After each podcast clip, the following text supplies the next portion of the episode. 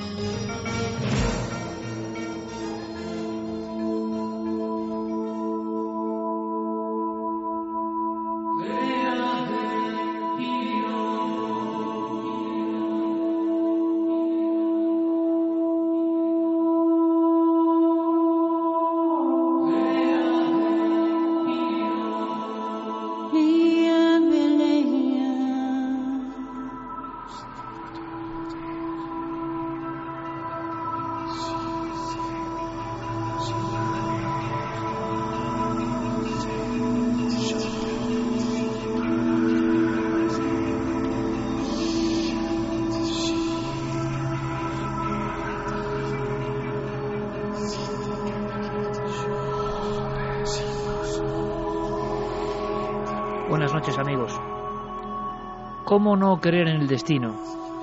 ¿Cómo olvidar aquella sensación? Una sensación que vuelve al tocar este tema.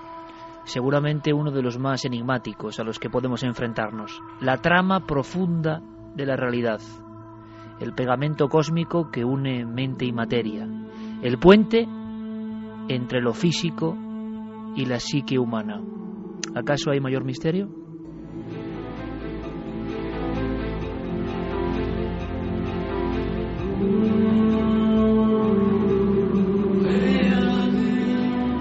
¿Cómo olvidar aquel momento hace tantos años ya? ¿Cómo olvidar tantas veces la misma pregunta? ¿Por qué estás tú en este mundo? ¿Cómo empezaste en todo esto? ¿Cómo no ser ejemplo vivo, como tantos otros colegas, de la evidencia, de la realidad, de la rotundidad de algo? Algo maravilloso que muchos han llamado sincronicidad.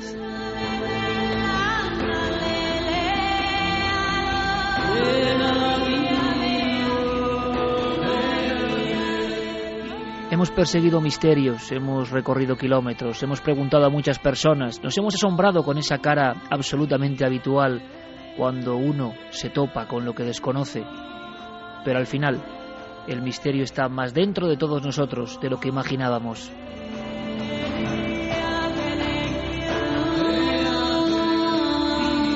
Aquel invierno iba a cumplir 11 años. Aquel invierno yo elegí un libro y no otro. Aquel invierno yo estaba enfermo en casa de un familiar y no en otro. Y en aquella balda había una serie de ejemplares sobre ovnis. Yo los leí estremecido, lo he contado una y mil veces, y lo seguiré haciendo porque creo que es la base para que ahora esté hablando a todos vosotros, porque creo en ese destino. En aquel libro, un racimo de historias, en aquel libro, un puñado de fotos. Y al día siguiente, en el periódico de mi ciudad, la noticia los ovnis, aquello que para mí era un mundo nuevo, se habían presentado, como nunca antes, como nunca después.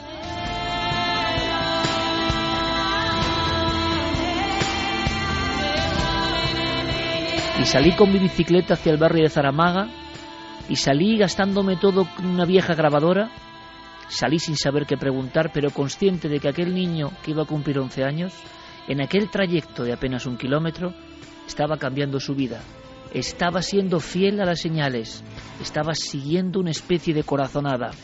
El destino se había puesto ahí y yo no había forma de abandonarlo.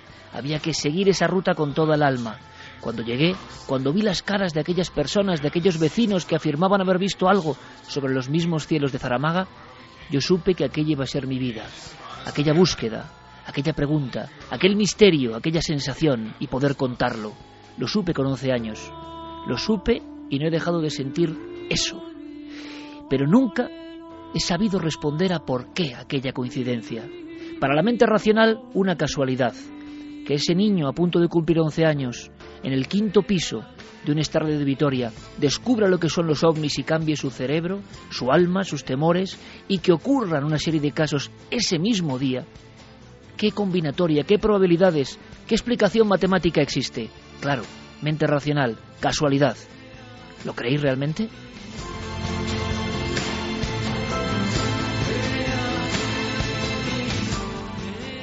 Pues de todo eso hablamos porque desde luego ni soy tan especial ni soy el único. Mis buenos amigos, los colegas perseguidores del misterio, son una raza aparte, pero en el fondo una avanzadilla que sigue siendo de alguna forma enarboladora de banderas de la infancia, que no se ha perdido la fantasía y quizá por eso, en este gremio tan peculiar, muchos amigos viven ese tipo de experiencias y hoy es hora de contarlas, porque ya hay un corpus lo suficientemente importante para pensar que estamos ante un fenómeno que interesó a premios Nobel, que interesó a grandes filósofos, un fenómeno que, qué demonios, no puede ser tildado simplemente de coincidencia.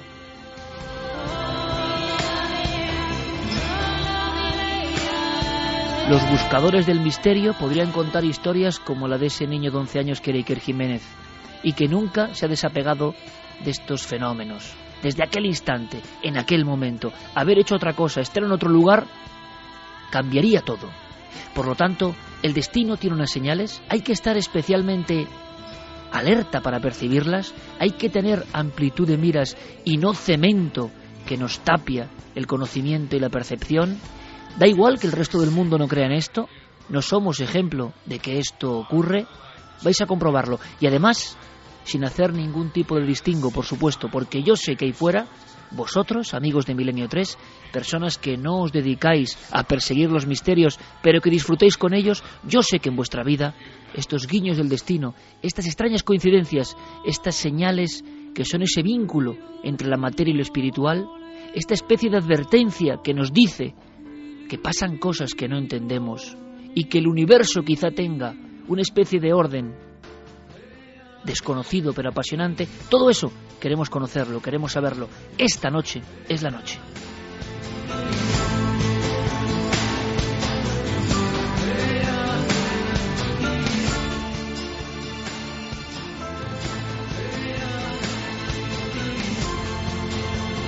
Quiero sin perder un minuto empezar presentando a todos los amigos y antes que eso, eh, líneas de contacto rápidamente porque además esta misma noche, coincidencia, sincronicidad, casualidad, ha ocurrido algo que hacía tiempo que no pasaba. Sobre la ciudad de Barcelona algo se está observando, se ha observado, se ha filmado, se ha fotografiado y a mí me gustaría en estas horas de programa hasta las 4 poder llegar a algún tipo de conclusión, positiva o negativa, sobre este acontecimiento, pero está pasando precisamente ahora. Y con una historia de ovnis en los cielos. Quizá esta misma noche, quién sabe, muchos niños de 11 años, ojalá, también estén pensando en cambiar su destino.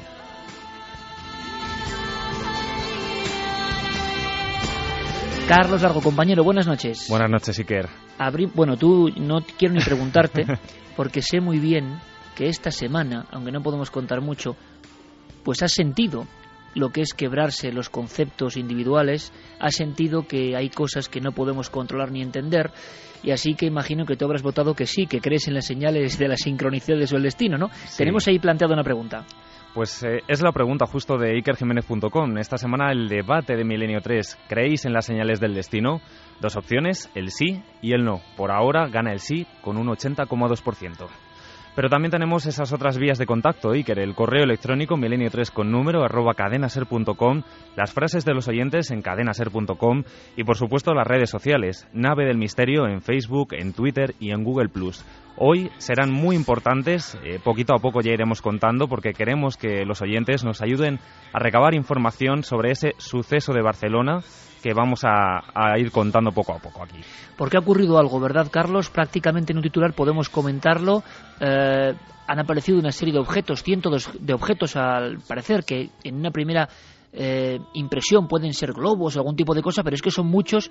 Hay diferentes filmaciones y fotografías que están llegando ya a nuestra redacción. Sí, además ha sido esta misma tarde, alrededor de las seis o siete de aproximadamente, en los cielos de Barcelona, desde distintos puntos, además, desde distintas barriadas, pues muchos oyentes, muchos amigos nos estaban enviando esas informaciones de centenares de puntos blancos que aparecían y bueno, pues que extrañamente no se sabían muy bien hacia dónde se dirigían. A los pocos minutos, como decíamos, alrededor de unos 40 o 50 minutos han estado en los cielos de Barcelona, eh, pues han terminado por desaparecer y nadie por el momento sabe qué significado o qué son exactamente esos puntos blancos. Bueno, hay que saber que estamos en fechas muy concretas, que quizá hay algún tipo de celebración, no lo sé, pero vamos a intentar con todo nuestro equipo dar todos los datos que nos lleguen, saber qué ha pasado en Barcelona, qué curioso, ¿verdad? Seguro que también hoy casualidad, coincidencia o sincronicidad, muchos vecinos de esas barriadas, como en Zaramaga en 1984, están diciendo ¿Qué es eso que está sobrevolando nuestros cielos? Ejemplos de sincronicidades antes de presentar a nuestros amigos eh, muy rápido. Va a haber muchos compañeros que cuenten en píldoras sus experiencias. Esta es de Ángel Briongos. Esta nos ha impresionado porque hay una última sorpresa, hay un último detalle. Em, la sincronicidad es un hecho, una señal, un símbolo, puede ser un sueño, puede ser un presagio, puede ser un elemento que identificamos y que para nosotros significa algo y que lo hilamos con algún tipo em, de forma de actuar. Estamos en un momento límite de nuestra vida, no sabemos para dónde tirar y algo que ocurre nosotros lo interpretamos como una señal del cielo de la naturaleza o de donde sea y procedemos a raíz de dejarnos llevar por esa lectura de ese símbolo, esa señal. Hay de todo tipo. Los investigadores, como os digo, se han encontrado con todo tipo de cosas. Ángel Briongos tuvo una mala suerte importante en esta historia al principio. Lo vais a entender. Le escuchamos. La sincronicidad que voy a contarte empezó en el año 2001 y la verdad es que todavía no ha acabado. Mm, fue una madrugada del sábado al domingo que salí con unos amigos eh, después de haber celebrado una boda y más o menos pues sobre las 5 de la mañana nos, nos despedíamos, ¿no? Eh, concretamente en la Plaza de la Justicia de Aragón, en Zaragoza, y fue cuando pues, vimos llegar un joven que parecía como, como estar desorientado. Y, la verdad, pues al final quedó tumbado en el suelo, ¿no? Y pensamos en un primer momento que era alguien que había bebido, pero nos acercamos y, bueno, la verdad es que vimos a un chaval que entonces no, sabía que tenía 19 años y que, la, y que le acababan de dar tres puñaladas. La primera vez y la verdad es que espero que sea la última que, pues, que, presencie una muerte en directo, ¿no? Eh, ninguno de los cientos de personas que, vimos aquella terrible escena eh, habíamos visto antes unas, pues, marcas dejadas en la ropa por, un arma blanca. Aquello que parecían navajazos lo eran. Eh, instintivamente, pues no sé, al poco rato pues alcé la mirada, como queriendo ver mm, el alma que escapaba del cuerpo. Incluso pensé también, llegué a pensar que si me dirigía a él y que pues todo aquello que habíamos eh, de alguna manera pues que, que había leído, que había investigado sobre la vida después de la muerte, pues que si tuviera algún sentido, mm, ese tenía que ser el momento, ¿no? De, que, lo tuviera y de dirigirme a él. Y la verdad es que entre el barrio de la gente, pues mentalmente mm, me dirigí como diciéndole que se fuera hacia la luz, ¿no? Que si elegía ese camino que, que bueno, que tal vez no podría volver después, según se lee, ¿no? Y se cuenta por ahí pero que si creía que todavía pues no había llegado su tiempo, pues que estaría entre los mundos tal vez y que pues ya tendría tiempo, ¿no? De, de volver hacia la luz, ¿no? De ir hacia la luz. La prensa dijo que aquel chico se llamaba Juan Ríos Eras Aurensán. Y la verdad es que aquello me dejó marcado. Es normal, ¿no? Es evidente. Porque era como que sabía que de alguna manera había una conexión con el, con el muchacho, ¿no? Porque cinco años después, además, recibí una llamada de una periodista de Zaragozana, con la que había hablado de la experiencia hacía medio año aproximadamente. Y de esto, pues ya estamos hablando del año 2006, ¿no? Y lleva una sección en aquel entonces en, Aragón, sobre Aragón Mágico en la, recién estrenadísima televisión autonómica de Aragón. Y me dijo que tenía algo que contarme realmente increíble. Y, bueno pues pues quedé con ella porque me, dijo que tenía que conocer a alguien que pues bueno que podría interesarme para llevarla a la televisión no y la verdad es que lo hice lo hice al final. Aquella mujer se llamaba Elena, Elena Ortiz y era la madre de Juan el chico que había, visto, que había visto morir en la, en la Plaza de Justicia junto a decenas de personas, ¿no? El mismo al que en el año 2001, cinco años atrás, había dirigido mi, pensamiento. La, al parecer, la madre de Juan contactaba con su hijo a través de la escritura automática y llegó a dictarle incluso un libro sobre su experiencia.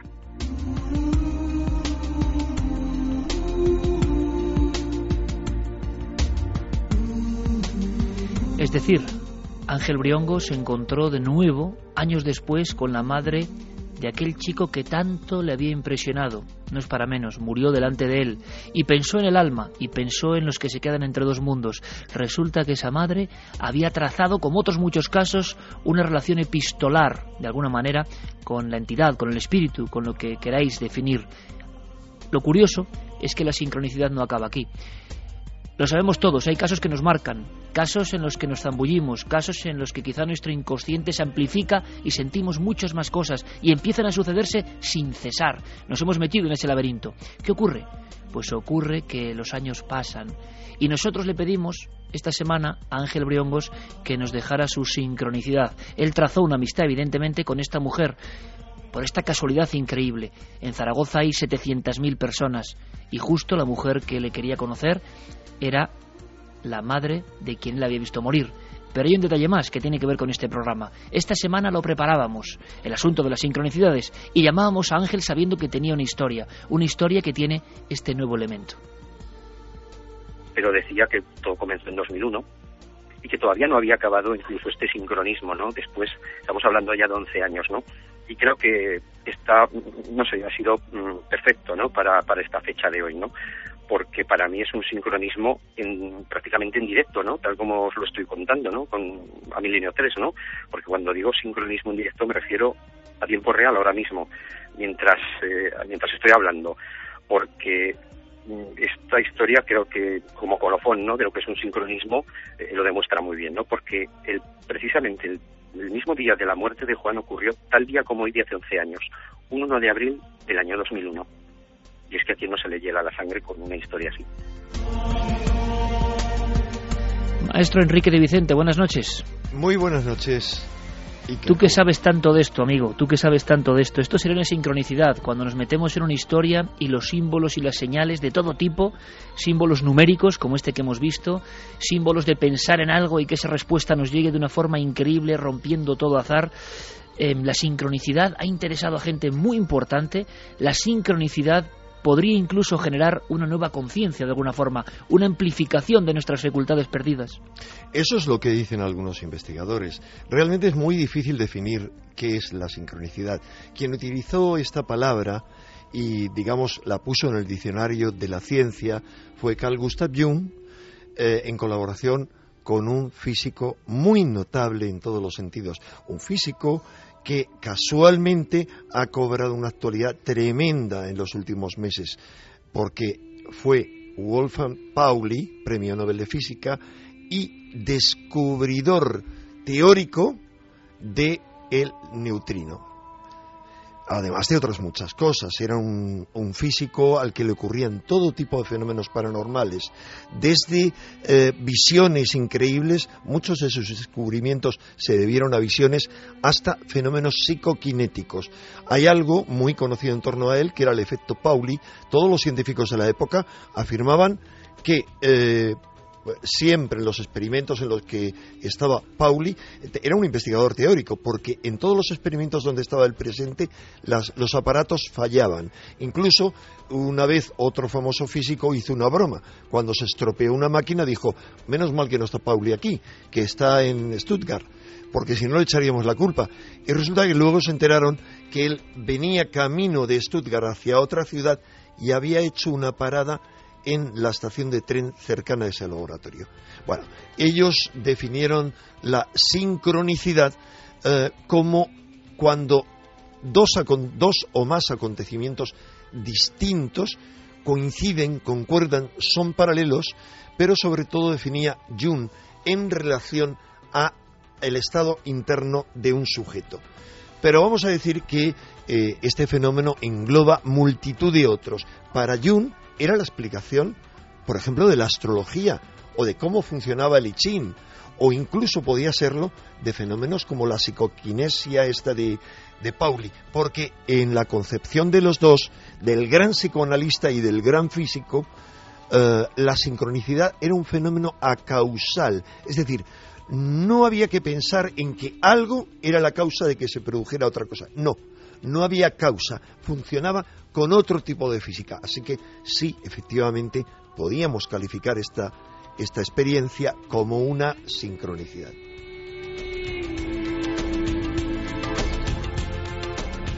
Pero por lo tanto se estarán preguntando nuestros amigos, los oyentes, ¿eso quiere decir que hay un orden cósmico, un orden de las cosas que no nos han contado, que se comporta de una forma completamente diferente a la física, el racionalismo, que tiene un significado para cada uno de nosotros? La gran pregunta incluso sería, ¿podemos trazar un diálogo con todo eso? Si hacemos caso de algunos signos, de algunos símbolos, de algunas corazonadas, de esos elementos que aparentemente no tienen ninguna conexión excepto para el sujeto, y seguimos ahondando, ¿dónde llegamos?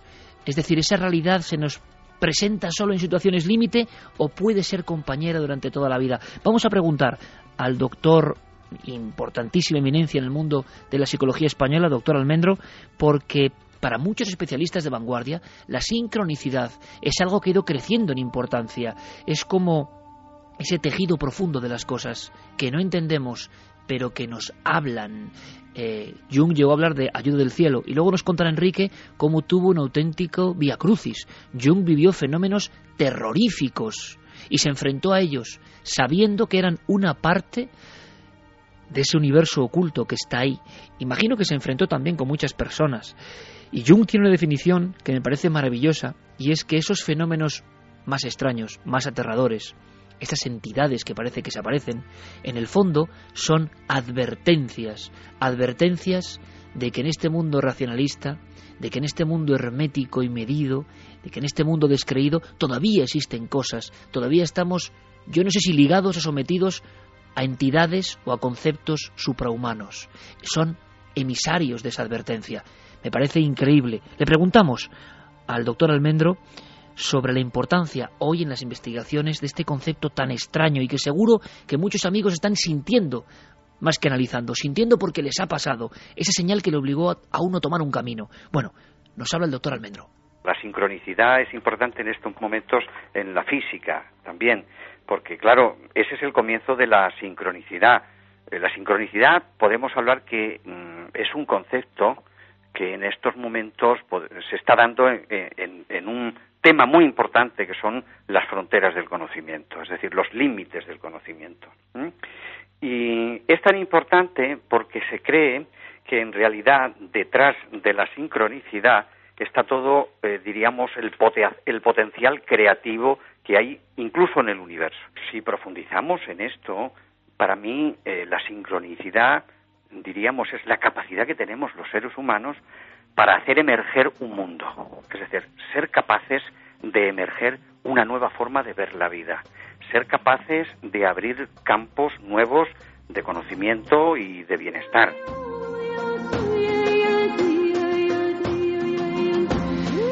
Javier Sierra, compañero, buenas noches. Muy buenas noches, Iker. Tú también tienes, imagino, historias como la que yo contaba en un principio, evidentemente. Algunas incluso he tenido el atrevimiento de contarlas en la televisión a modo de reflexión, historias importantes en momentos claves de la vida de uno. Claro, de uno depende decir todo esto es casual, todo esto es pura coincidencia, de alguna forma azar numérico, o no el universo me está hablando de alguna manera. Bueno, hay mm, yo creo que una serie de temas, eh, cada uno tiene los suyos, no, no son comunes, no, no son compartibles, pero hay una serie de temas que debemos encontrar que son como grandes imanes para esta clase de coincidencias. Eh, en mi caso, por ejemplo, uno de los eh, grandes imanes que sigue todavía generando ese tipo de situaciones extraordinarias es eh, una figura que tú sabes que yo le tengo mucho cariño, que es Sor María de Jesús de Ágreda, ¿no? la Dama Azul. me tropecé con ella en medio de una mm, sincronicidad tremenda. además, mira, Enrique, que está esta noche aquí, fue testigo también de aquella historia. En el año 91, en febrero de 1991, yo publiqué un artículo en la revista Año Cero sobre eh, teleportaciones y terminaba aquel reportaje mencionando a una tal María de Ágreda, no tenía más datos, que decían que había estado eh, en 500 ocasiones en Nuevo México sin haber abandonado nunca eh, su lugar de residencia en España. Y al cabo de dos semanas, preparando otros reportajes y en plena actividad reporteril con mi coche recorriendo el norte de España, una nevada me dejó aislado en la Sierra de Cameros y tratando de huir de ahí sin cadenas y, en fin, contra, contra todos los elementos, acabé llegando a las puertas de un pueblo que me sirvió de refugio. Ese pueblo se llamaba Ágreda. Y Ágreda, eh, de repente comprendí que no era el apellido de aquella dama, sino que podía ser el lugar de procedencia. Eh, quise averiguar algo más sobre ella, eh, pero al ver que, en fin, con las bajas temperaturas el pueblo era impracticable, decidí abandonarlo. Me equivoqué, entre comillas, de carretera, terminé a las puertas de un convento, convento que había sido fundado por esa María de Ágreda que yo había mencionado en mi artículo, y allí no solamente comprendí su historia, sino que me vi atrapado en una serie de, en fin, de sincronicidades sin fin, como las que le han pasado a Ángel Briongos y que nos contaba, ¿no? Sincronicidades que me llevaron al cabo de pocas semanas después de aquel encuentro a Nuevo México por primera vez, eh, donde pude ver los lugares donde se había aparecido esta mujer en el siglo XVII y que terminaron convirtiéndome en escritor, que nada menos. Es decir, esa mujer, esa entidad, esa figura te llamaba, te daba un nuevo plan de vida. Y esto puede parecer una locura, increíble, pero personajes de la talla de Jung, repetimos, y otros tantos, como el premio Nobel Pauli, se metieron a fondo y cuando uno se mete parece que se abre la caja de Pandora y que empiezan a surgir cosas. ¿Y por qué a determinadas personas le pasan cosas? ¿Porque son muy raros o porque realmente están perfectamente atentos a las señales que pasan delante de todos nosotros, pero ni nos enteramos. Señales como cuál. Bueno, quiero que escuchéis brevemente a nuestra compañera Carmen Porter, porque además hay de última hora. Las hemos vivido, y una de ellas antes de ayer, por cierto. Esto es así. Ya teníamos el programa en la cabeza y esto ocurre. Escuchamos a Carmen porque este es el ejemplo de un símbolo que se cruza. Un símbolo que se cruza, pero que tiene un potente significado para las personas. Es como si el observador y lo observado se fundieran diesen en un todo que no acabamos de entender. Pues hace unas fechas estábamos en Poza de la Sal. Poza de la Sal es el pueblo donde nació Félix Rodríguez de la Fuente. Estábamos allí porque Iker iba a dar el pregón de las fiestas y además aprovechamos para hablar con algunos de los compañeros de juegos de Félix Rodríguez de la Fuente. Ellos nos decían que, bueno, desde pequeño siempre le había acompañado un pequeño zorro que la gente del pueblo pues decía que no entendían cómo ese zorro que normalmente se comía a las gallinas, a los pollos de los vecinos, pues podía seguir a un humano, que eso era incomprensible. Pero Félix Rodríguez de la Fuente tenía ese compañero fiel desde los 10 años. También hablamos de los lobos, los lobos a los que siempre amó este gran documentalista. Y justamente cuando ya salíamos del pueblo, íbamos por la carretera de Páramo de Masa. Allí se había aparecido un enorme lobo cuando Félix Rodríguez de la Fuente fue enterrado en su pueblo e íbamos comentando lo que había ocurrido en esa jornada. Justamente cuando estábamos hablando de ello, un enorme lobo viejo se nos cruzó delante del coche. Sería una sincronicidad más de no ser porque este mismo jueves estábamos en Pelegrina. Pelegrina es la localidad donde Félix rodó casi todos sus documentales en España. Habíamos ido a ver allí un pequeño monumento que se ha hecho en su honor, recordándole, recordando esos documentales de animales. Y cuando ya estábamos de regreso hacia Sigüenza, íbamos hablando precisamente de cómo se nos había cruzado el lobo en la carretera. Parecía una señal de Félix, ¿verdad? Y íbamos hablando también de ese pequeño zorro que le acompañaba. Pues bien, delante de nuestro coche se cruzó un pequeño zorro. Se paró justo al lado de la carretera nos miró y continuó su camino. Una sincronicidad tremenda que ha ocurrido hace apenas dos días.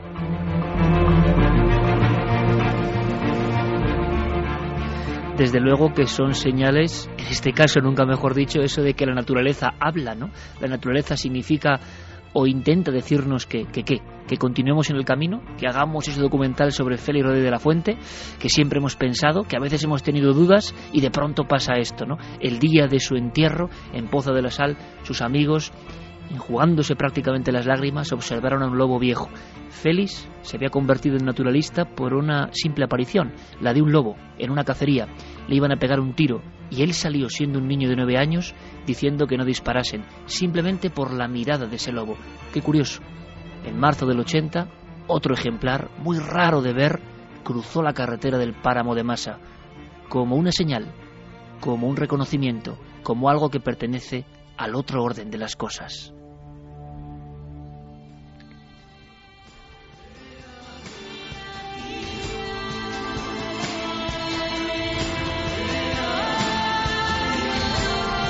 Y sobre esas cosas, amigos, vamos a hablar. Y sobre esas historias vamos a profundizar. No es fácil poner sobre el tapete lo que significa, lo que pueden ser las sincronicidades. Las hay de muchos tipos. Ahora ahondaremos. Vamos a fijarnos muy bien en todas las noticias, en lo que ha pasado esta semana. Y especial atención, amigos, a lo que ha ocurrido en Barcelona también, por supuesto, si tenéis información. Vamos con toda la actualidad y continuamos con este especial de sincronicidades. Cadena Ser. Noticias del Misterio.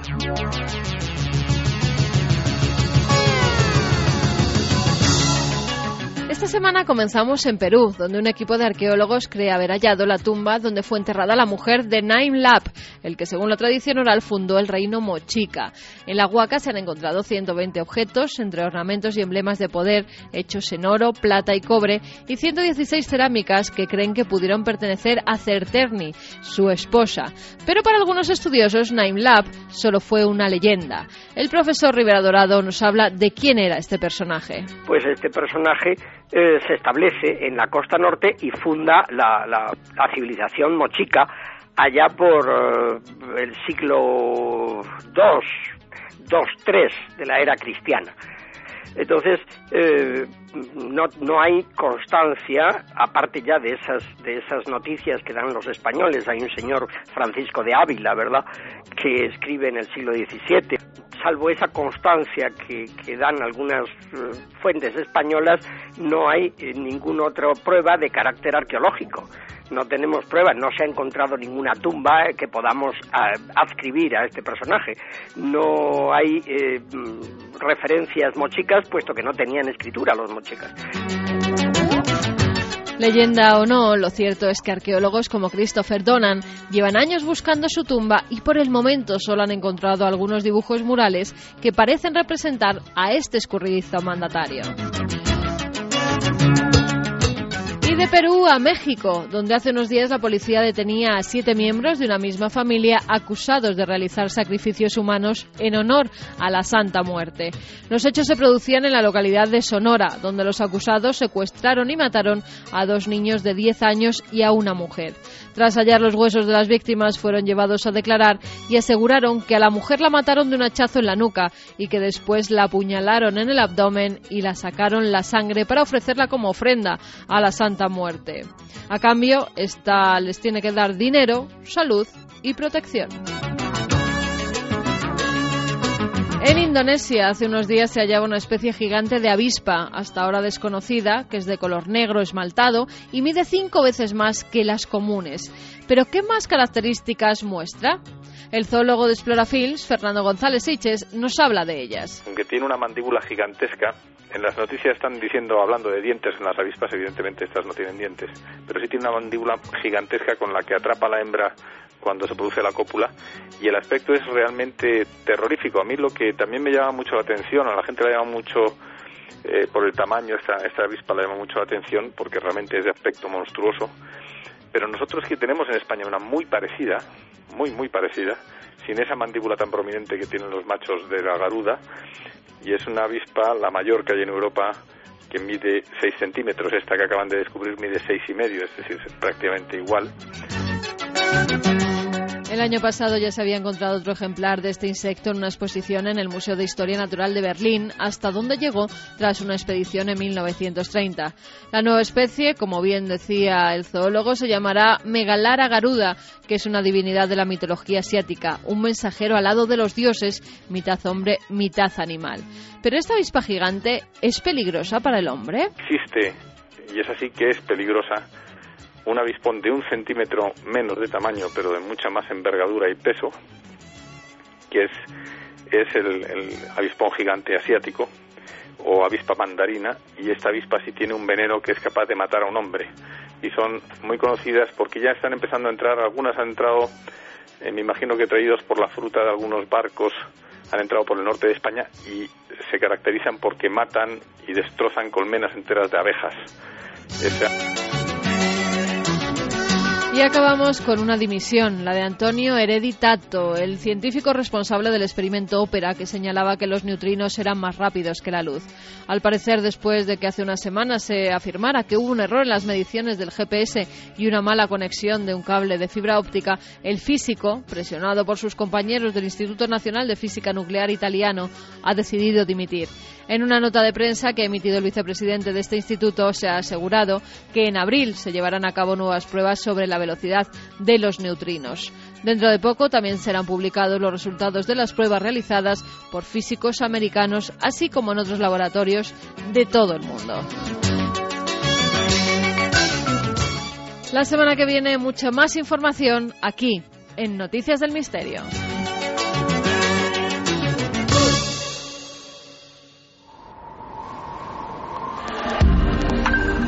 Antes habías estado tan cerca de lo desconocido. Milenio 3. Cadena Ser.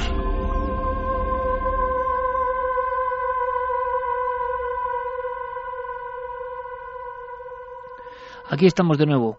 Esperamos, desde luego, escuchar vuestras propias sincronicidades, pero la actualidad manda. Hacemos un brevísimo apéndice para saber qué ha pasado esta misma tarde en Barcelona. Ya tenemos diferentes eh, noticias. Hay un sonido que quiero que escuchéis, el sonido de alguien que graba, es Silvia Galán que se lleva una enorme sorpresa en la ciudad condal cuando mirando hacia el cielo observa una gran cantidad de objetos o de puntos o de destellos que parecen planear eh, de una forma errática. Escuchamos el sonido, ¿eh? ocurría hace exactamente unas horas.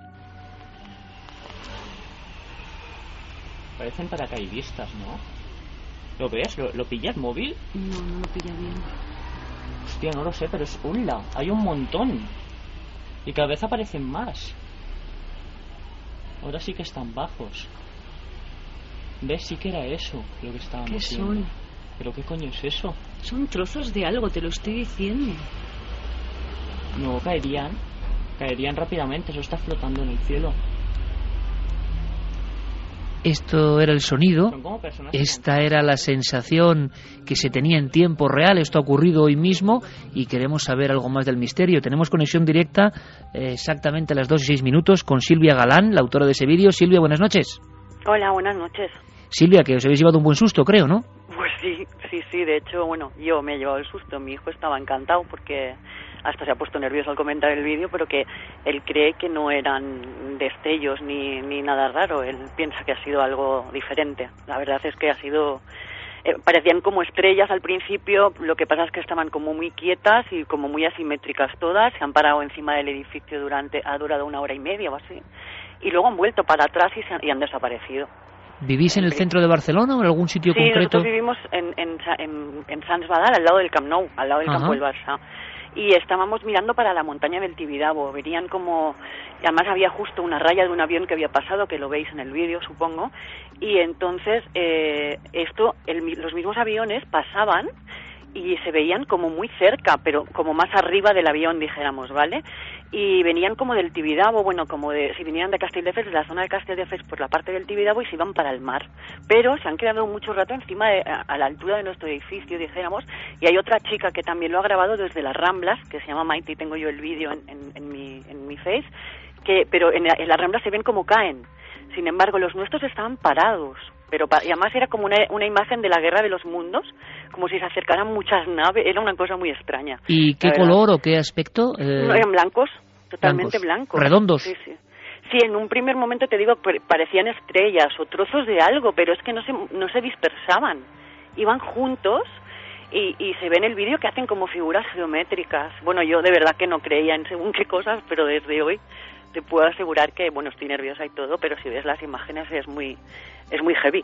Pues de inmediato Guillermo León, nuestro compañero, que, que habrá colocado esos eh, vídeos ya en la nave del misterio, en nuestras vías de contacto. Le agradecemos un montón a Silvia eh, su información. Ah, eh, queda claro que ahora todas las personas pueden ejercer de reporteros de primera clase de alguna forma, estar ahí con la noticia. Eh, lo habéis filmado durante varios minutos, si no me equivoco. ¿Y cómo ha sido la desaparición? ¿Aquello se ha apagado? ¿Se ha ido alejando? ¿Habéis perdido la visión? Sí, ¿O simplemente alejando. se han ido alejando? Sí, sí, mi hijo dice que él, ha- eh, además él ha estado mirando casi todo el rato, yo iba haciendo otras cosas, porque, pero él ha ido, ha visto cómo subía, él le ha dicho que ha visto cómo volvían a subir y se iban alejando, pero ya te digo, han durado de hora y media, dos horas han estado en el cielo, ¿eh? Y Pues que- sí, se ha sido tremendo. Perdón, una pregunta esencial. Mm. Comienzo de la observación. Hora de comienzo aproximado. Las cinco de la tarde. 5 de la tarde. Sí, sí.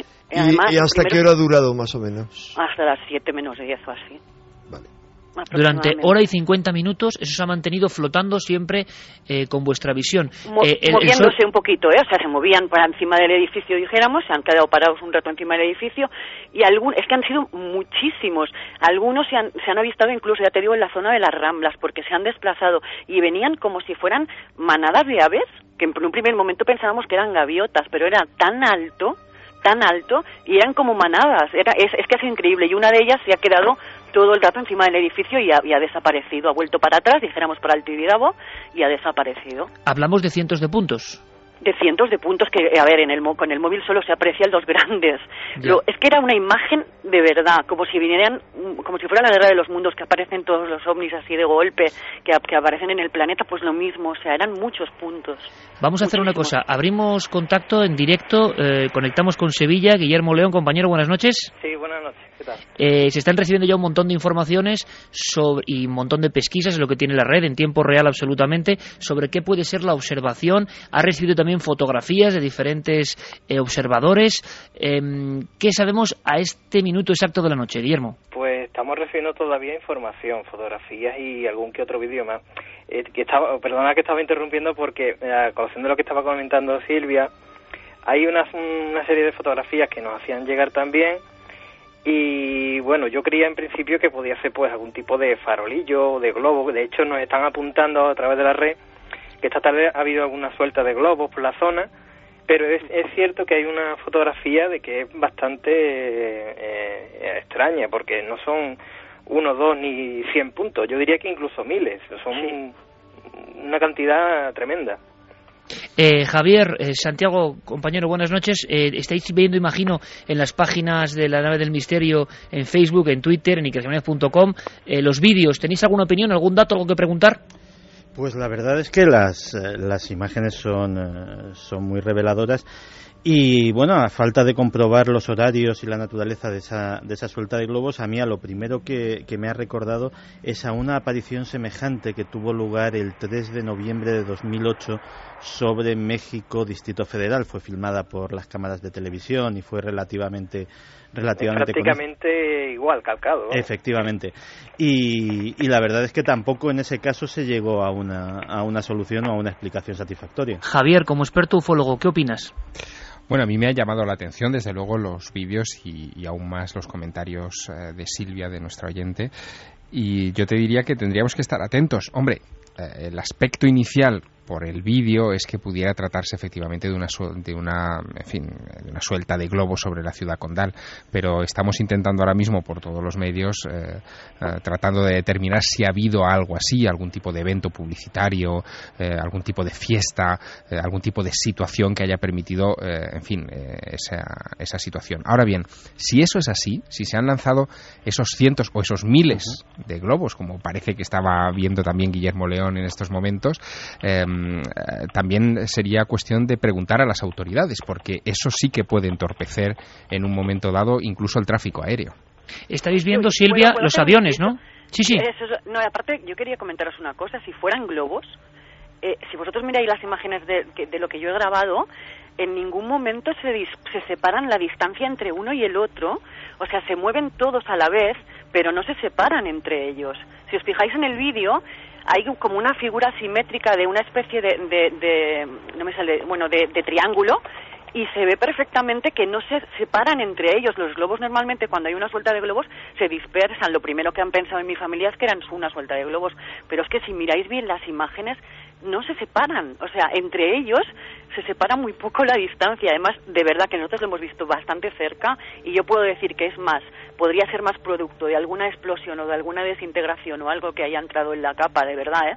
porque daba más más imagen de, de tipo ceniza o algo así en plan grande que de globos porque se deformaban. De, de hecho, es curioso, es curioso lo que comenta Silvia, porque hay otro, otro oyente que nos comentaba que era como una especie de espuma, una especie de nieve, pero totalmente... Ceniza, sí. Exactamente, totalmente a escala gigante. Ahora mismo estoy subiendo la fotografía que comento y a ver qué nos comentan nuestros oyentes. A ver si podemos perfilar un poco más la información sobre esa aparente suelta de globos que sí se ha debido producir en algún punto de la ciudad condal, que daría cierta explicación, y sin embargo, Silvia, la principal protagonista, la primera que ha logrado grabar en vídeo, nos habla de que parece algo más, eh, no sé, como una sustancia o fragmentos de algo, no sé la primera vez, si esto es así, que ha ocurrido en casos bastante célebres. Carlos, ¿tenemos alguna información complementaria a estas horas? Sí, eh, estaban llegando, como decía nuestro compañero Guillermo, algunos correos y, por ejemplo, Guillermo nos escribía, dice que es estudiante de física y que respecto a los globos sobre el cielo de Barcelona, creo que se trata de unos farolillos liberados a media tarde por unos conocidos bloggers en un evento público realizado en un parque cercano. Eh, Carlos también apuntaba a otra posibilidad. Decía que en un conocido museo de Barcelona, junto al Tibidabo, a veces se sueltan cometas de estas japonesas con velas dentro, en la nit dels museus, que Sí, es esta misma noche. perfectamente, no, que no tiene nada que ver, ¿eh? Porque Y- yo los veo desde casa porque tengo el Tibidabo enfrente, pero no tienen nada que ver. Son Ujú. farolillos encendidos. No tiene nada que ver. ¿Reflectaban el sol de alguna forma, Silvia?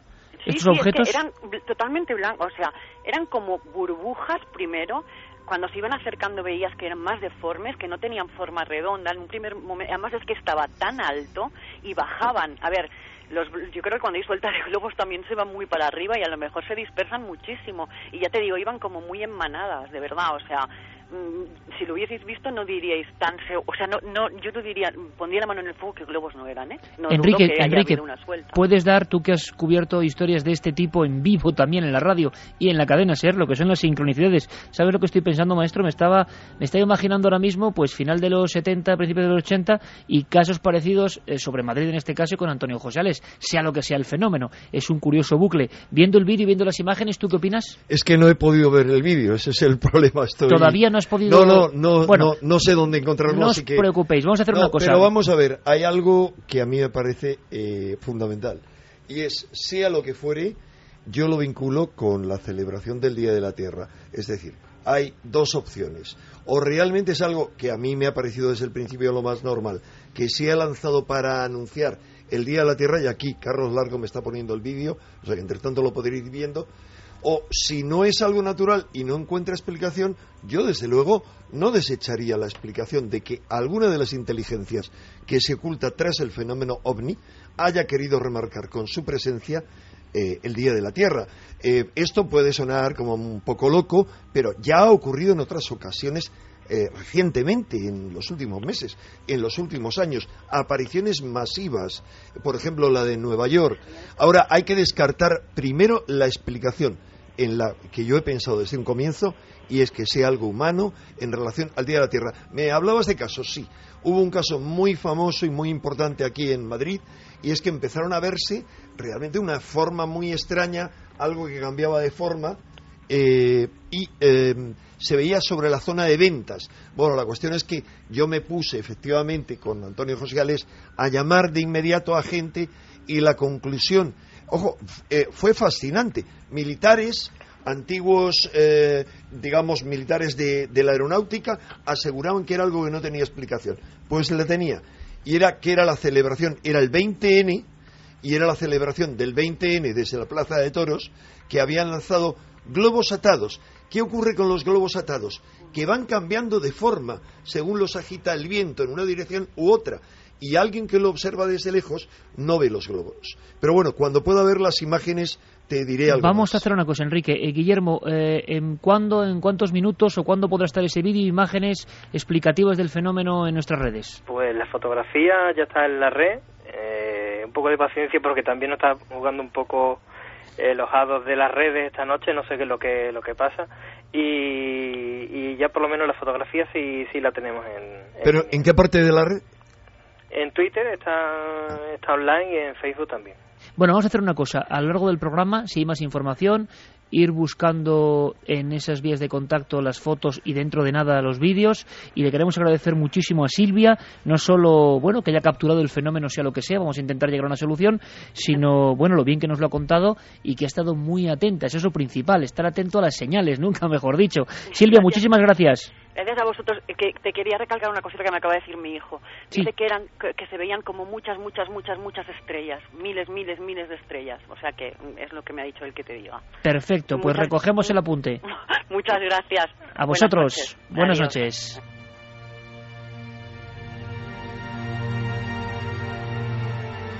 Bueno, breve apunte de actualidad porque lo merece y porque la red está que hierve con la información, es lo que ocurre ahora mismo, ¿no? Eh, un acontecimiento es registrado desde diferentes perspectivas, cámaras, fotógrafas, eh, fotógrafos, eh, filmadores, con móviles, con cualquier tipo de artilugio, uno se convierte en una central informativa. Ha pasado sobre Barcelona y estaría muy bien saber algo concreto, quizá lógicamente lo más racional, pero Quizá no, no lo sabemos. Lo que tenemos que hacer es informar en tiempo real, acudir a todas las fuentes y tenemos a todo el equipo paralelamente, al mismo tiempo que desarrollamos el asunto de las sincronicidades, pues pendientes de lo que ha ocurrido sobre Barcelona.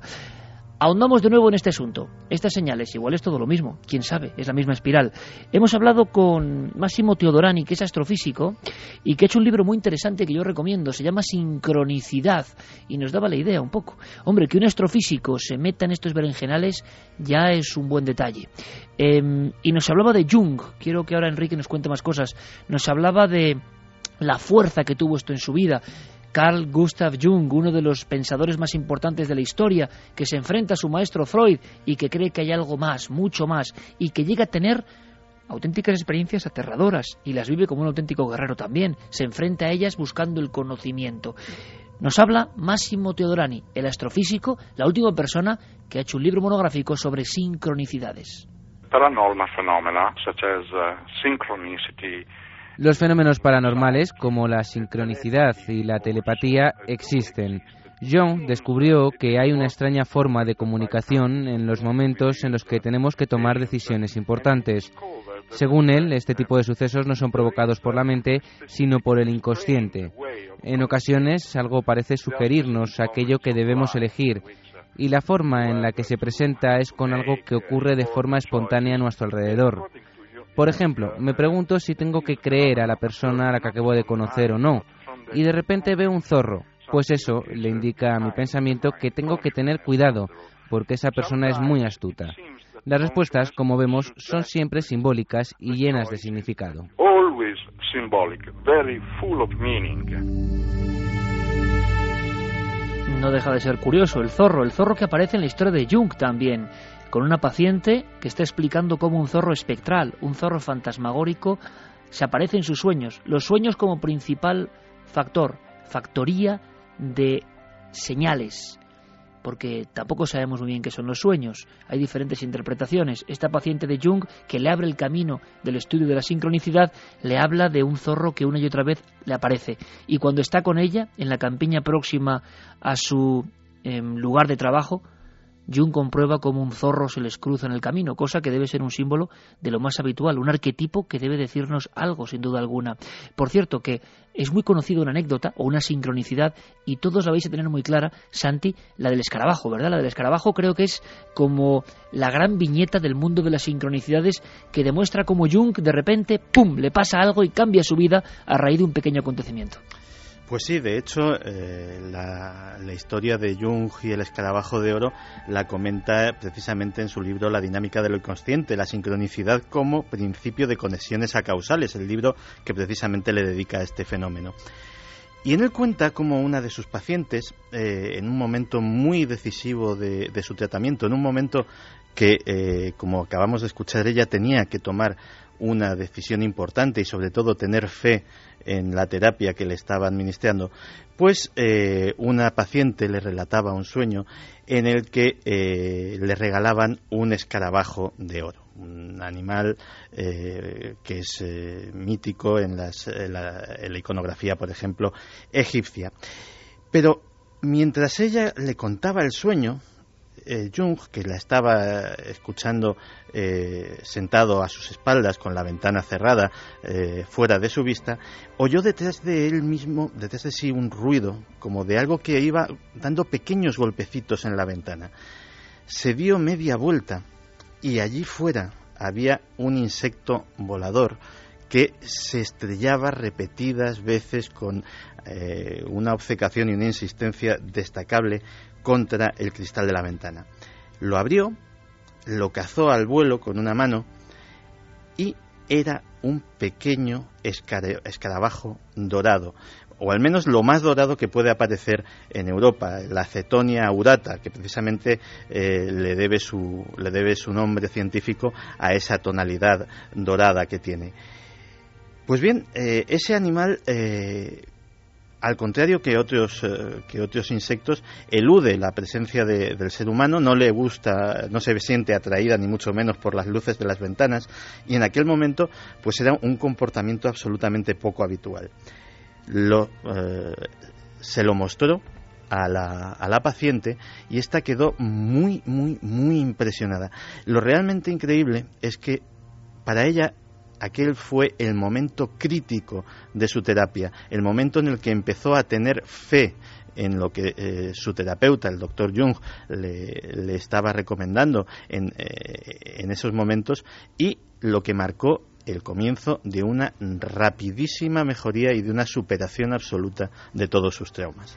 Quiere decir, Enrique, por lo tanto, en este caso de Jung, y aparte ahora hablaremos de lo que él sufrió incluso por saber algo más de todo esto como un valiente, eh, quiere decir que en el momento límite, en la situación importante, en el momento de toma de decisión, en la, vamos a decir, escena clave, uno recibe estas señales y depende de uno observar la naturaleza, observar las señales del destino, en esos momentos de mayor fragilidad o mayor conexión con lo otro, parece que es cuando aparecen estas señales. En esas y en otras circunstancias claves, eh, otras circunstancias psíquicas claves.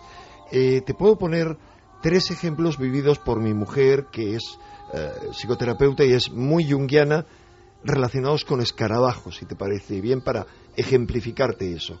Perfecto en el 21 de marzo del 97, de repente ve, eh, en 21 de marzo, que no es una época todavía muy frecuente para escarabajos, y nosotros vivimos en el campo, que revolotea un escarabajo verde al lado, alrededor de su cabeza. Y de repente ella cae en cuenta, ella, como conoce muy bien esta historia de Jun, lo asocia con su gatita que la había acompañado durante toda su vida, 20 años, sube de inmediato las escaleras y ve que la gata está teniendo un ataque cerebral. Eh, consecuencia de lo cual al día siguiente la tuvo que sacrificar. Para ella era muy, muy importante, era alguien de su familia. Ahora, eh, unos años después, el 4 de enero del 2001, eh, que no hay escarabajos en enero y que las ventanas están cerradas, están, estamos en la cama durmiendo, ella está a punto de dormirse, oye un ruido y de repente enciende la luz y ve otro escarabajo verde. Dice, horror, alguien se va a morir. Y piensa de inmediato en mi madre que estaba hospitalizada y efectivamente esa noche mi madre muere. Hay todavía una tercera ocasión en la que se le aparece un otro escarabajo y piensa en una muerte, pero no, tenía que ver con una muerte nuestra en relación a algo muy importante en lo que estábamos y que se cortó justo el rey de eso. O sea, eh, eh, en ese caso significa eso. En otro caso significa que la persona ha llegado a lo que Jung llamaba eh, el inicio o el final de su proceso de individuación.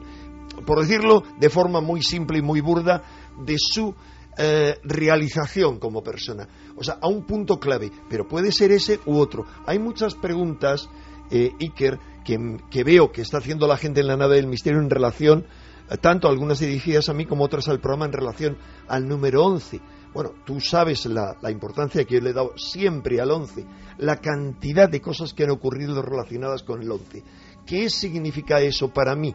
Para mí eso es una sincronicidad, no es ninguna magia, no es ninguna historia, no es algo que nos permita adivinar nada, no, está marcando un signo, un hito para la humanidad y para muchas personas. Hay mucha gente que está contando en el Facebook de la nada del misterio que qué pasa con la gente que ve 11, 11 en un reloj, como les ocurre a muchos de ellos, y prestan atención. Que se despiertan justo en ese momento o que miran justo los dígitos, eh, los números digitales de un reloj y siempre está esa, esa fecha. Efectivamente, y en torno a esa fecha tú sabes que han ocurrido un montón de cosas que a mí me han fascinado siempre, el 11M, el 11, el 11S, tú sabes la obsesión que yo tuve a raíz del 11S y cómo hice toda una serie de cálculos que, que me llevaron certeramente a pensar en un atentado en un día 11 en Madrid, pero se trata de sincronicidades. Yo trataba de adivinar, de descubrir eh, esos signos, esas señales del destino, pero son señales que nos están indicando en una dirección, pero no nos dicen exactamente qué tenemos que mirar. Pero tienen significación no para la globalidad, sino para muchas personas para las que eso supone una toma de conciencia de algún tipo. Pero por eso, Enrique, en el momento en que somos más vulnerables o estamos en un instante de nuestra vida donde queremos tambalearnos o hay que tomar una decisión, contaba Jung que el consciente de alguna forma rebaja su presencia y lo inconsciente aflora y por eso de alguna forma vemos de otra manera esas señales que en otra disposición mental ni siquiera repararíamos en ellas? Así es. Y la persona que hace caso a esas señales y las sigue por encima de lo que le diga su sentido común o los demás, realmente elige su camino, el único camino, el camino correcto. Quien no hace caso a las señales mm, entra, te digo por muchos casos que he conocido, que han conocido analistas como mi mujer y otros, eh, realmente toma un, un camino equivocado, un camino que no le hace estar bien, que no le hace sentirse coherente consigo mismo. Esto es algo que sé yo por experiencia propia y no sé si tú has tenido experiencias de ese tipo también. Yo, por supuesto, eh, muchas. Lo que pasa es que uno a veces no sabe bien lo que busca, cuál es la señal, pero a veces ocurre como un lucero y te marca. Una de las más asombrosas le ocurrió a Javier Sierra y a mí me parece una hermosísima. Yo he hablado de la sincronicidad precisamente en Cuarto Milenio, recordando la historia de Boronez y del aterrizaje en Rusia eh, de una supuesta nave de otro mundo.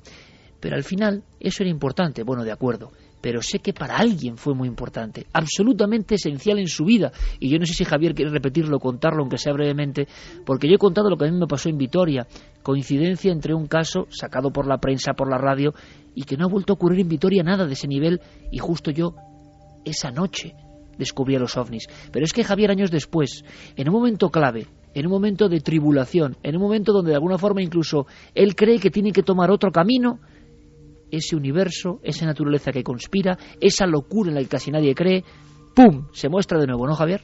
Pues sí, ocurrió en 1989 y es verdad que la palabra que describe mi estado de ánimo en esas fechas era la de tribulación. Yo estaba a punto de entrar en la universidad para estudiar finalmente ciencias de la información, que era eh, eh, la única carrera que yo quería hacer realmente. Sentía la vocación por la comunicación desde muy niño y, bueno, en fin, había orientado toda mi carrera mis, y mis estudios hacia ese punto, hacia poder estudiar en la Facultad de Ciencias de la Información de Madrid. Y cuando llegó el momento, eh, yo me instalé en un colegio mayor, en el Colegio Mayor Chaminade, en, en la ciudad universitaria de Madrid, y em, empecé mis clases en la facultad en unas circunstancias muy peculiares. Yo envié una carta, entonces no había internet, no había redes sociales, no había ninguno de estos elementos que ahora tenemos, envié una carta fotocopiada, una circular, a todos mis eh, amigos del tema OVNI, porque en ese momento yo estaba muy vinculado a la investigación OVNI, eh, advirtiéndoles de que iba a empezar mis estudios universitarios y que por favor, si tenían alguna información o algún detalle importante sobre esta materia, pues que me lo enviaran a casa de mis padres, en Castellón, en el Levante, eh, y que... Em, en fin, dejaba los ovnis un poco para las vacaciones, eh, Cuando ya había mandado esa carta y la habían recibido todos estos amigos, em, creo que incluso a Enrique también le debía avisar de este, este asunto, eh, ocurre algo.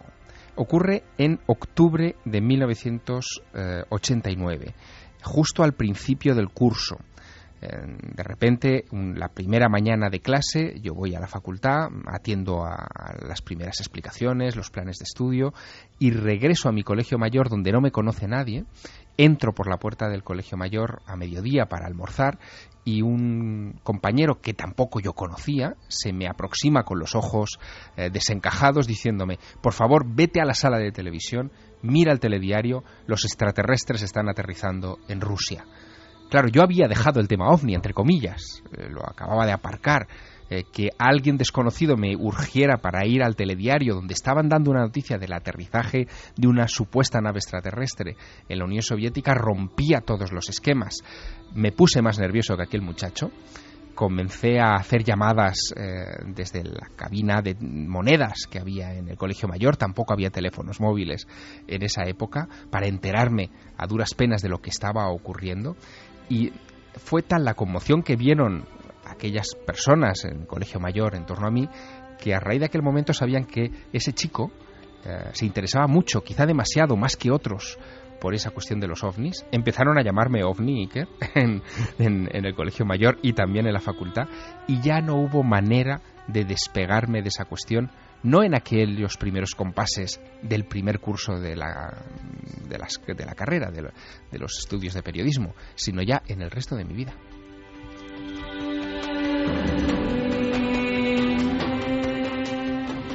Y esto sería para debatir mucho, desde luego. Enrique, ¿tú qué opinas? Entonces, ¿qué ocurre ahí, por ejemplo? ¿Qué está pasando? ¿Qué resortes están moviendo? ¿O qué nos decía Jung en torno a esto? ¿Qué está ocurriendo en el universo y en la vida de ese chico en ese instante? Es que eh, los casos son muy distintos. O sea, eh, no lo fundamental de los fenómenos sincronísticos es que no tienen una unicidad en cuanto a qué es lo que producen en las personas o cuáles son sus características. Hay todo tipo de fenómenos sincronísticos. Tú te estás refiriendo a los más importantes, a los significativos, a los que marcan la vida de una persona, pero hay otros que son de advertencia, hay todo tipo de fenómenos. Aunque no viéramos más que los de la vida de Jung, mira, sobre la vida de Jung hay tantos fenómenos sincronísticos y paranormales, muchos desconocidos, su relación, sus canalizaciones, la relación con su guía espiritual, eh, mm, la visión de fantasmas en su torreón y cómo descubrieron luego cuál era la naturaleza de ese fantasma, que esto daría como para otro programa. Pero eh, Jung describe tal cantidad de fenómenos que tienen tal variedad que él le presta especial atención a aquellos que tienen algo que ver con sus eh, pacientes, con la terapia.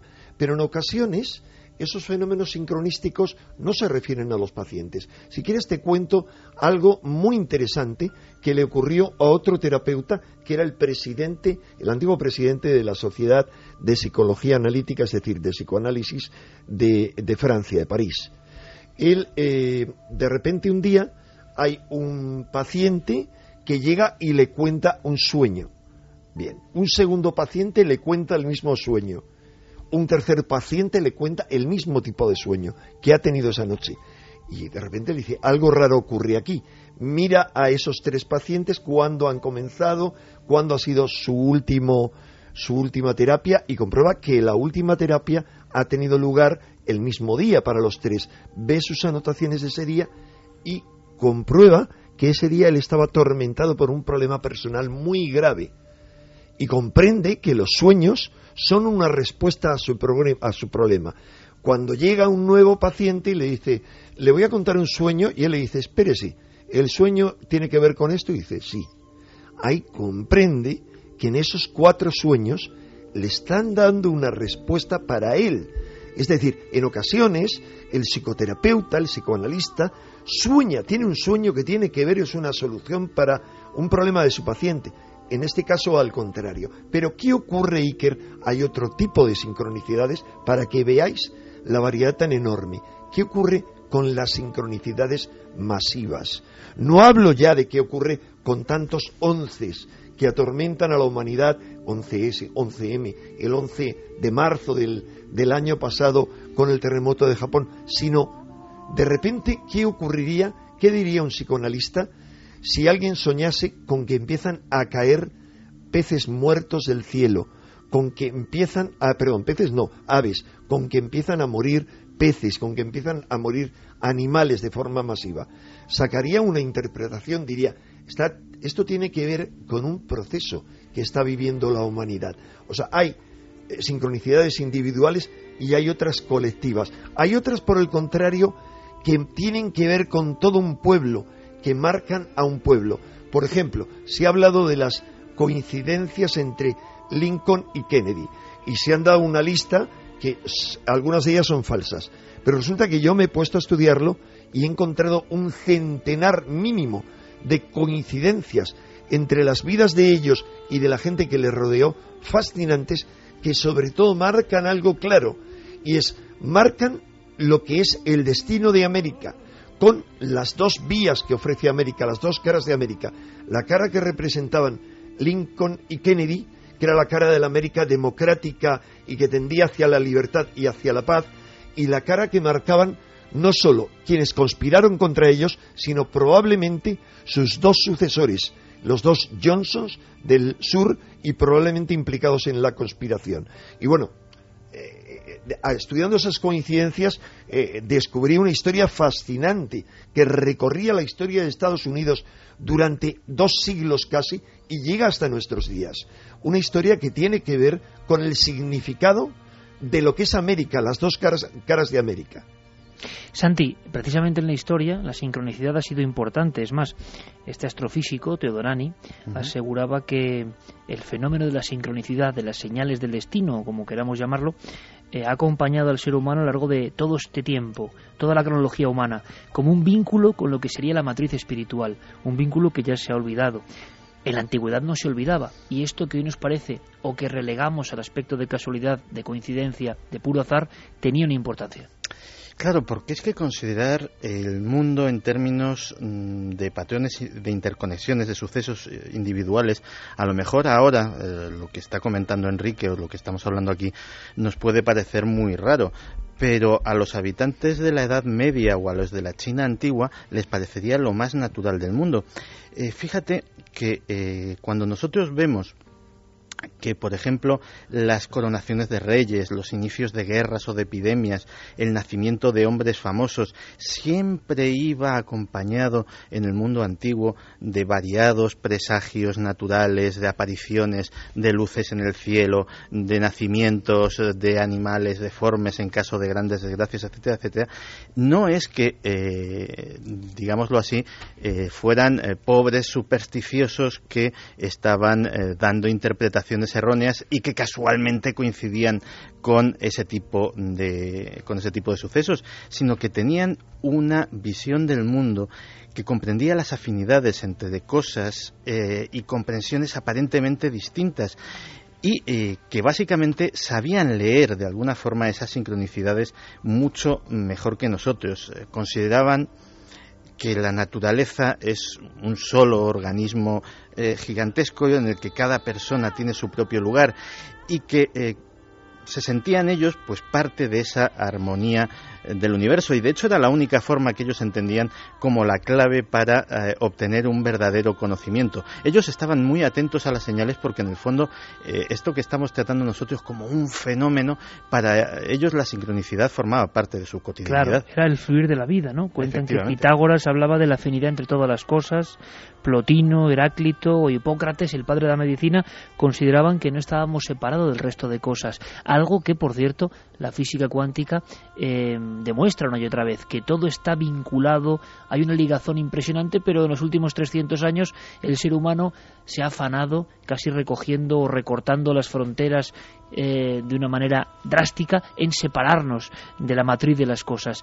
Y Jung hablaba de ese puente entre la materia y el espíritu, de recuperarlo, porque era incomprensible que todo ese conocimiento se quedase fuera. Ocurre una cosa en el ámbito, por ejemplo, de la investigación, cuando estamos sobre el terreno, y esto sé que le puede interesar a mucha gente, porque ha leído muchas aventuras, por ejemplo, de JJ Benítez, que tuvo un término eh, muy interesante, me parece muy interesante y me gustaría que, que nuestros amigos debatieran sobre él, que es el de nave nodriza, que yo creo que es muy sonoro, ¿no? Es muy, muy arquetípico también. Nave que vela por nosotros. Yo recuerdo que Fernando Jiménez del Oso, ni más ni menos, hace siete años que nos dejó, yo recuerdo que, mm, que mi primer libro dejó escrita una frase que a mí me impresionó mucho, se me quedó marcado de una forma especial.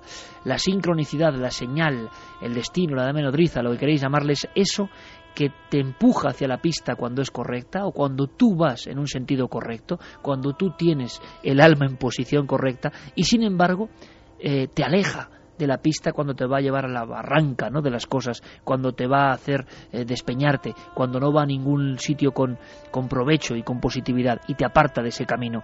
Los investigadores, pero todos, eh, tendríamos para muchísimos libros solo con anécdotas. Por ejemplo, una cosa que es muy extraña es cómo los dados del azar se conjuntan para que casos antiquísimos, casos sepultados, casos olvidados, aparezcan, se revelen, de alguna forma se muestren ante nosotros, incluso en el instante en que ya habíamos arrojado la toalla. Pero habíamos llegado hasta ese pueblo, hasta esa carretera, hasta ese camino, con mucha fe, con fe en lo que hacíamos, con fe de fantasía casi de niño, creyendo que era importante contar eso para nuestra revista, para nuestra radio, para donde sea. Ejemplos, bueno, muy rápido, para que escuchéis, y no solo nuestros. Por ejemplo, Ángel del Pozo, siguiendo la historia de un tractorista de Valladolid muy célebre, Emiliano Velasco, disparado por un ovni supuestamente, caso del año 75, mes de julio, pero no es lo que importa el caso en este caso, sino cómo el investigador llega y cómo los hilos de lo que sea, del destino, de la sincronicidad, van llevando hasta nuevas pistas. Escuchamos. Es un tractorista, o era un tractorista de la provincia de Valladolid, de Pedrosa del Rey, en al que supuestamente le disparó un objeto volante no identificado mientras se dedicaba a sus labores de la agricultura.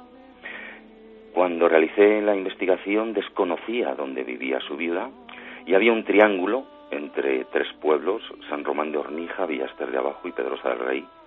Intuitivamente decidí ir a San Román de Hornija, no, sé por qué. Paro mi coche, me encuentro con un vecino y le pregunto por la viuda de Emiliano Velasco, Leonor Mayo, y me dice, está usted enfrente de la puerta, esa puerta de ahí es su casa.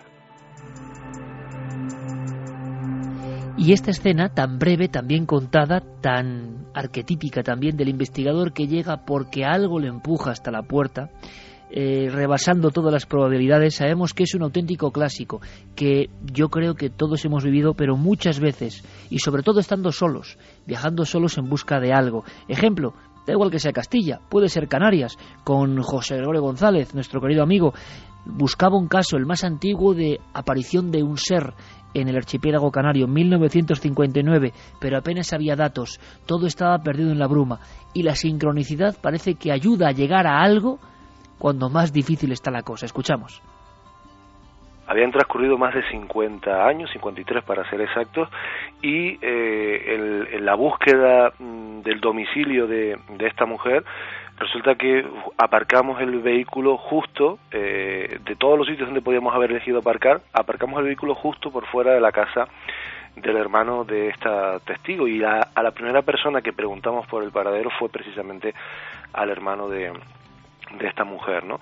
La verdad que fue bastante, eh, mm, bueno, mm, nos dejó bastante perplejos esta, esta situación, pero eh, este cúmulo de, de sincronicidades tuvo una segunda parte, unas semanas más tarde, cuando eh, regresamos de nuevo a, investigar este caso, intentamos localizar a otro testigo de otro incidente eh, que residía en otro lugar mm, muy diferente a, al de nuestra protagonista. Y cuando preguntamos por ese testigo nos dan una serie de indicaciones que nos condujeron nuevamente al lugar donde habíamos aparcado el vehículo hacía varias semanas atrás y con otro testigo de otro caso absolutamente diferente, ¿no? Son esos momentos en los que uno parece que tiene, eh, bueno, que se abren determinados caminos o que la fortuna juega a tu favor. ¿Y por qué la fortuna juega a favor de uno? ¿Por qué se abren esos caminos? ¿Qué ocurre? ¿Qué está pasando? Un último ejemplo de este tipo, que es el tipo clásico. La localización de un documento, de un testigo, ocurre mucho con las personas, de casos que son casi imposibles de recuperar y que aparecen de alguna manera ante el investigador solitario. Pablo Villarrubia, nuestro compañero, buscando en Extremadura, tres zonas bien diferentes de nuestra piel de toro, un caso ocurrido en Záfara. Y pasa esto. Mira, una de las historias más sorprendentes que me ocurrió eh, a lo largo de alguna investigación, en el transcurso de alguna de estas, por, cuarto milenio, ocurrió el año pasado, quizás hace dos años, en Zafra. estábamos buscando a un testigo, a un guardia civil, que había visto presuntamente un humanoide y no sabía por dónde tirar, o sea que no, no, no conocíamos a nadie, algún contacto, teníamos la historia apenas de que este hombre había visto un humanoide en la carretera y nada más. Entonces en mi desesperación voy hasta un camarero del lugar del bar de, de Zafra donde estábamos comiendo y en broma le digo si él conocía a alguien que había visto un ovni. Y por casualidad él era amigo justamente del guardia civil que había visto el humanoide en el año 2000 en una carretera cercana a Zafra. A veces incluso con las bromas. Esto, esto es como la familia del misterio más profunda y que a veces eh, nos centramos en el objetivo que perseguimos, el caso concreto, la documentación, y dejamos a un lado lo que nos ha llevado en volandas hasta esa documentación. ¿Qué opináis, amigos? ¿Qué hay detrás de esto? Esto no es una cosa casual. Esto, si anotamos en nuestras investigaciones, eh, daría para varios libros, ¿no?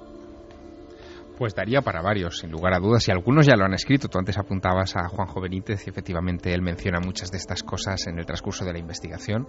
Y a veces la sensación que tenemos los que hemos hecho mucha carretera detrás de testigos de, de lo desconocido es que basta poner un pie en el camino para que se ponga en marcha eh, como si fuera una cinta transportadora eh, toda esa cadena de sincronicidades. No obstante, eh, yo creo que este tipo de fenómenos se producen cuando tocas lo que yo llamaría temas esenciales, esenciales pueden ser esenciales subjetivamente, es decir, solo para ti o para un puñado más de personas, o esenciales colectivamente. Por eso las sincronicidades se repiten con tanta fuerza, y eso nos puede hablar mucho Enrique de ello, en eh, acontecimientos traumáticos o decisivos para la historia colectiva, o incluso en ocasiones eh, ante sucesos que son muy llamativos y que parecen leyendas urbanas, pero están muy documentados. Déjame contarte uno, Iker, eh, que es estremecedor y que yo he estado recopilando información eh, pues desde ayer para tratar de, de, ofrecerla, que pensaba que era una leyenda urbana, pero como te digo está muy documentada, que es un hecho que tuvo lugar en Zaragoza el 23 de octubre de 1991.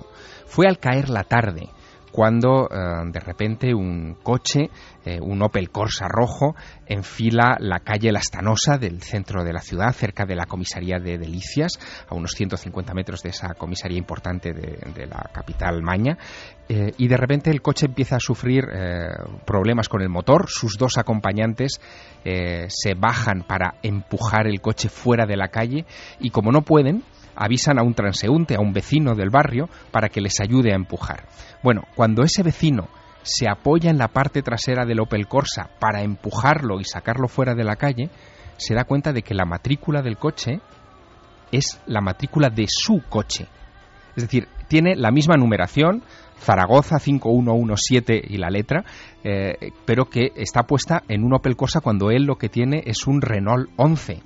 Eh, aquello le llama mucho la atención, se asoma al vehículo, mira a los dos señores, que a la pareja que ha salido del vehículo, se da cuenta de que hay algo extraño y comienza a gritar, a dar la alarma porque cree que hay unos bultos sospechosos dentro del vehículo. Eran los años de plomo de ETA y piensa que ese coche puede ser un coche bomba. Bueno, el caso es que cuando llega la policía, los dos ocupantes del vehículo se han dado a la fuga, el coche efectivamente era un coche bomba y eh, los dos personajes eran nada menos que Idoya López Riaño, la tigresa, eh, y también eh, Juan Jesús Narváez Góñiz, perseguidos por la Policía Nacional y por la Guardia Civil, en fin, a, a toda velocidad en aquellas fechas. Pero imagínate la enorme coincidencia. Un vecino de repente es llamado a empujar un coche y el coche tiene su número de matrícula. Por eso se da cuenta y por eso se evita una matanza, Iker.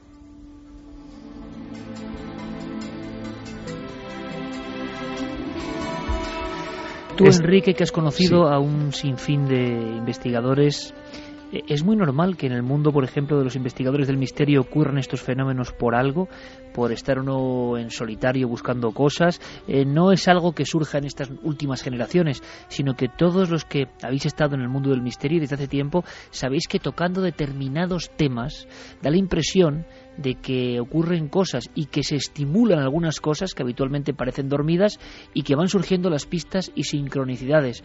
Eh, esto es así, ¿no, Enrique? Así es. Así es. Mira, son tal cantidad de las historias que he vivido y, y que conozco que han vivido algunos otros compañeros, pero especialmente yo, que si quieres mm, te hago ¿Cuál es, dos, cuál dos es tu mínimos sincronicidad y, eh, buscando el misterio que más te ha marcado? Bueno, mm, no, no caería yo ahora en cuenta de una sincronicidad que me haya marcado de forma esencial, porque como tú, Iker, y como Javier, eh, yo empecé, em, pues no a los 11, a los 12 años fue cuando quedé cautivado por el mundo del misterio y justo este año voy a cumplir 50 años de pasión por el, por el misterio.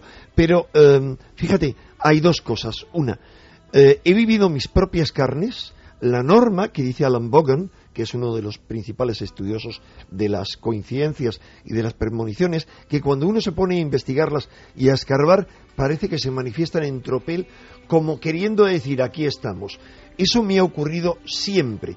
Me ocurrió, eh, he escrito varios artículos cada vez que me han encargado un artículo o un tema como tú me has encargado ahora. Por ejemplo, cuando eh, me encargaron el primer artículo en muy interesante sobre, cinco- sobre coincidencias, que fue en el año 1985, fue que yo le llamé al director, era mi segundo artículo, iba a proponer mi segundo artículo en la revista y le digo, te iba a proponer algo sobre el Titanic, dice, ay, qué, qué casualidad, mira, un momento porque yo te quería proponer algo del Titanic, pero no sé qué es. Y lee en la revista alemana, en el muy interesante alemán, dice tal y me traduce más o menos y digo, ah, era uno sobre coincidencias. Bueno, ahí empezaron a entrar en tropel y te aseguro que ocurrieron tantas cosas, tengo aquí delante la revista y eh, ocurrieron cosas que se prolongaron durante años y que implicaron incluso físicamente a alguno de los redactores de la revista. Aquí lo pueden ver los compañeros que la portada dice, además de que es la casualidad, accidentes que salvan vidas. Bueno, pues eh, recuerdo que tuve unas charlas con un redactor de, de muy interesante que cogía mucho la moto. En fin, no sé, un día me dio por advertirle, comentarle y tal. La cuestión es que finalmente este hombre genial murió de la forma más tonta. Él era, conducía muy seguro, siempre por Madrid, pero hubo un eh, conductor que abrió la puerta del coche indebidamente, él se golpeó, salió volando y fue atropellado por otro coche. O sea, algo realmente impensable. Pero lo interesante es que estoy hablando de repente sobre esto en una comida que tenemos con gente del sector en un restaurante chino. Estoy hablando porque les oigo a dos de ellos, uno, eh, el director de la revista Enigmas, que iban a coger la moto y me da por decirles, oye, eh, la moto es peligrosísima, les cuento el caso este de muy interesante y especialmente al director de Enigma le digo, "Eh, mira, mm, no cojas la moto y menos te vayas sin casco con uno detrás tuyo. No me hizo caso, se fue. Bueno, tuvo un accidente gordo que le tuvo inhabilitado unos eh, varios días porque media hora después intentando, tratando de no atropellar a un ciudadano chino que cruzaba la calle por el centro de Madrid, ya es raro, eh, hizo un viraje y se cayó de la moto. Pero te podría seguir contando eso. Ahora, cuando, por ejemplo, cuando tú me has encargado del tema, se han disparado las coincidencias de forma absolutamente increíble. O sea, quiere decir que cuando uno se fija en el fenómeno, este crece. Eso es. Pero por otro lado, tú habías dicho, cuando se tocan ciertos temas sensibles, aparecen cosas increíbles. Te cuento una anécdota que implica a otros dos investigadores históricos de estos temas. Claro. Fue la primera vez que yo subí a un sitio que tú conoces bien y que te apasiona, que es Garabandal. Bueno, la primera vez que voy a Garabandal me llevan Julio Arcas Gilardi, que era el primer ufólogo de, de Cantabria, del CIOBE. Yo iba a dar conferencias para el CIOBE desde los años primeros de los años 70 y creo que venía con nosotros Nacho Cabria, que es un antropólogo que estudia también el fenómeno ovni.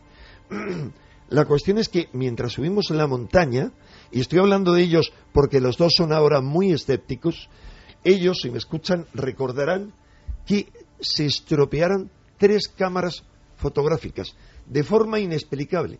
Dejaron de funcionar.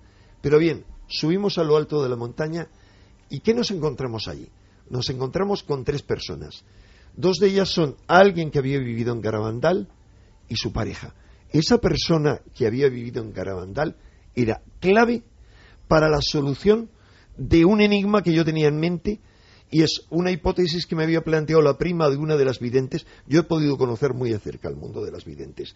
Y era que, me decía esta prima, que era investigadora del fenómeno ovni, conmigo y con otro grupo de gente, que la hipótesis era que un indiano, alguien que había venido de México, un joven, que vivía en casa de un señor al que ellas iban mucho, les hubiera podido dar peyote. Pues bien, quien estaba allá arriba era el supuesto indiano. Había subido por primera vez en 25 años, porque él no vivía allí.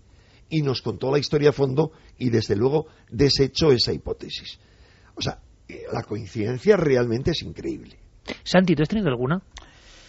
Pues sí, la verdad es que he tenido, he tenido bastantes. Eh, de hecho, en mis dos últimos eh, viajes importantes, el viaje a Chernóbil y el viaje a Estados Unidos, pues ha habido, ha habido algunas. Pero si quieres dejamos para la siguiente hora, porque sería muy poco honrado por mi parte hacia nuestros oyentes no comentarles posiblemente la mayor y la que más ha cambiado posiblemente mi vida. Y no ocurrió hace demasiado. Perfecto, Santi, porque vamos a continuar. Eh, luego viene el zapping con Diego Marañón.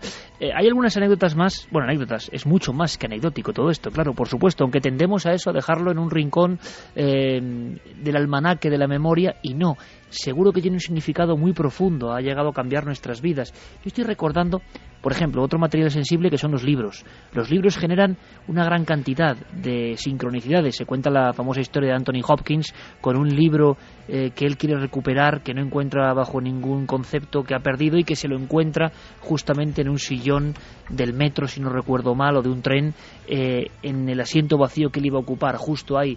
Yo recuerdo perfectamente a Carmen en una población, en Salamanca, obsesionada con el tema de las apariciones de Ezquioga ocurridas en los años 30, eh, pensando y hablando sobre ese tema y hablando de un libro quemado de un cura que descubrió más o menos todo y que en la, justo en la librería que entramos lo primero que vemos debajo de un mazo de libros es ese libro del que hay, si no me equivoco, cuatro copias, nada más, en toda España. Ahí estaba, aguardando. ¿Y qué nos aguarda después del informativo de la SER? Eso nadie lo sabe. Hay que estar atento para escuchar Milenio 3.